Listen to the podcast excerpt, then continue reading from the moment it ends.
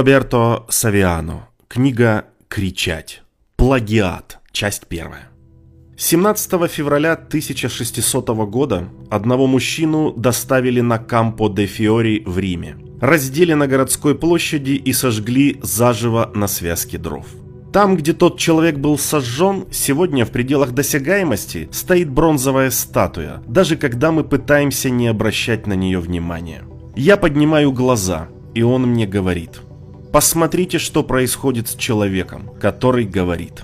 Человеку, который горит на костре чуть больше 50 лет. Но по словам верующих, даровавших ему последнее утешение, он демонстрирует меньше. Внешний признак внутреннего организма.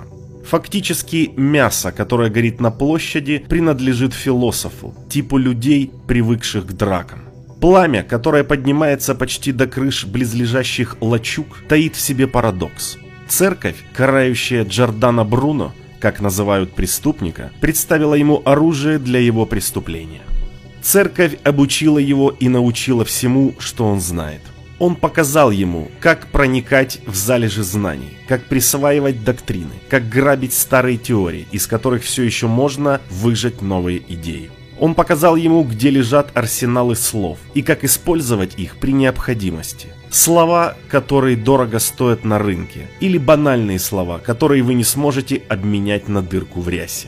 Однако после первых краж Джордано Бруно устал быть продавцом обычных товаров и начал производить их самостоятельно. Церковь Бруно придерживает стратегии единой мысли. Он не хочет отказываться от знаний, он не поощряет незнание, но продаваемый продукт всегда должен оставаться неизменным. Так что ничего личного, если свобода мысли не представляется. Даже сегодня единственной мыслью является закон рынка. Никогда не диверсифицируйте предложения, а стандартизируйте спрос. Это основной закон капитализма. Будь то артефакты или идеи, правила одни и те же. Легче стандартизировать спрос, то есть подтолкнуть к потреблению одного продукта, чем диверсифицировать предложение. Это похоже на столько разных песен, похоже на столько разных туфель, на столько разных рубашек, на столько разных курток, на столько разных идей, но на самом деле это всегда один и тот же продукт. Они всегда пытаются соответствовать вам. Потому что диверсификация означает риск и, возможно, постановку всей производственной системы на колени.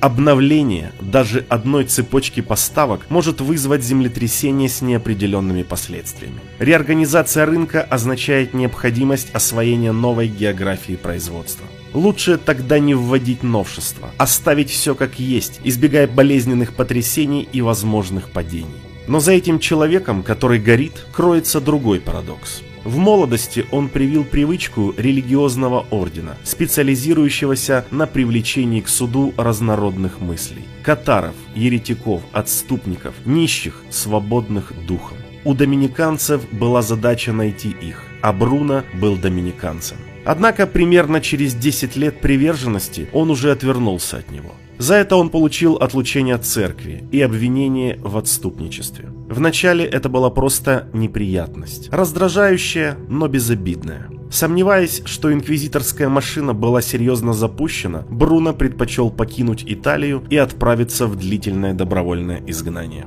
Даже в странах, переживших реформацию, его мышление столкнулось с догматизмом кальвинистов и лютеран. Там его недоброжелатели обвиняли и преследовали его. И даже там при этом они проявили отличное чувство юмора. Они обвиняли его в плагиате и непохожем мышлении, то есть в копировании и нововведении одновременно.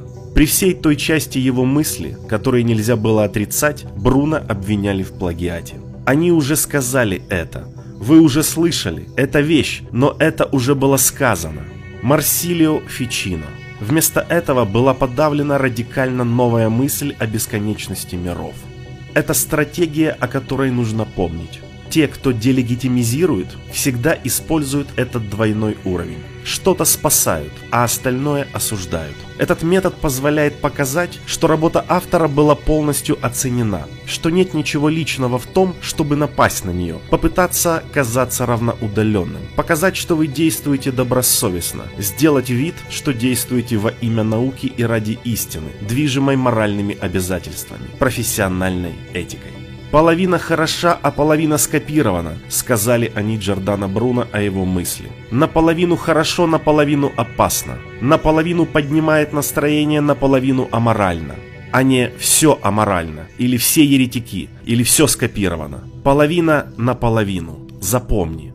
Таким образом, Бруно презирают протестанты, обвиняющие его в том, что он остается лицемерным католиком, но также и католики, обвиняющие его в том, что он позволил соблазнить себя ложью Лютера, и в более общем смысле еретиком, понимающим любое учение. Обратите внимание на то, с каким выражением он это произнес. Но думать – это не преступление, скажете вы. Но вы говорите это потому, что не боитесь мыслящих, во всяком случае, боитесь тех, кто действует.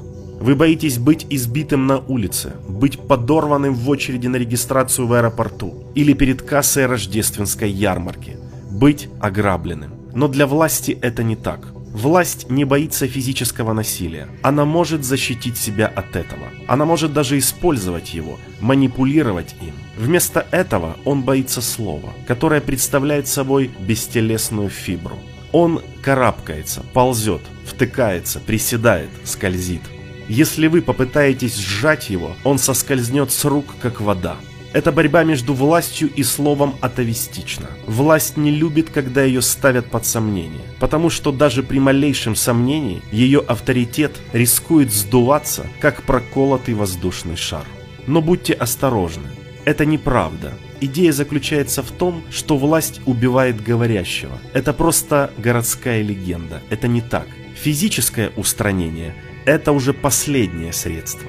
Поначалу, знаете, сила пытается подтолкнуть вас к признанию вашей ошибки. Она пытается заставить вас перестать говорить, убедить вас изменить свои идеи. Так было и с Бруно. Церковь на протяжении восьми лет находилась в тупике, прежде чем вывести его на улицу для заключительного акта. С мая 1592 года, когда начался процесс в Венеции, до вынесения окончательного приговора в феврале 1600 года в Риме прошло 8 лет. 8 лет обвинений, протоколов, допросов, но также и попыток вернуть его к разуму склонить к отречению, возможно даже с умеренным применением пыток, но всегда с намерением не бросить это на бессмысленную ставку. Они старались сделать это всяческими способами. Вы спросите меня, почему он вернулся в Италию. Знаешь, я никогда не мог себе ответить. Конечно, оставшись в ссылке, его можно было спасти. Но он прожил как бездомный почти 16 лет. Возможно, он надеялся, что вода уже успокоилась. Возможно, изгнание начало подрывать его равновесие. Поэтому, когда пришло это письмо, он предпочел поверить в то, что содержащееся в нем приглашение было благословением.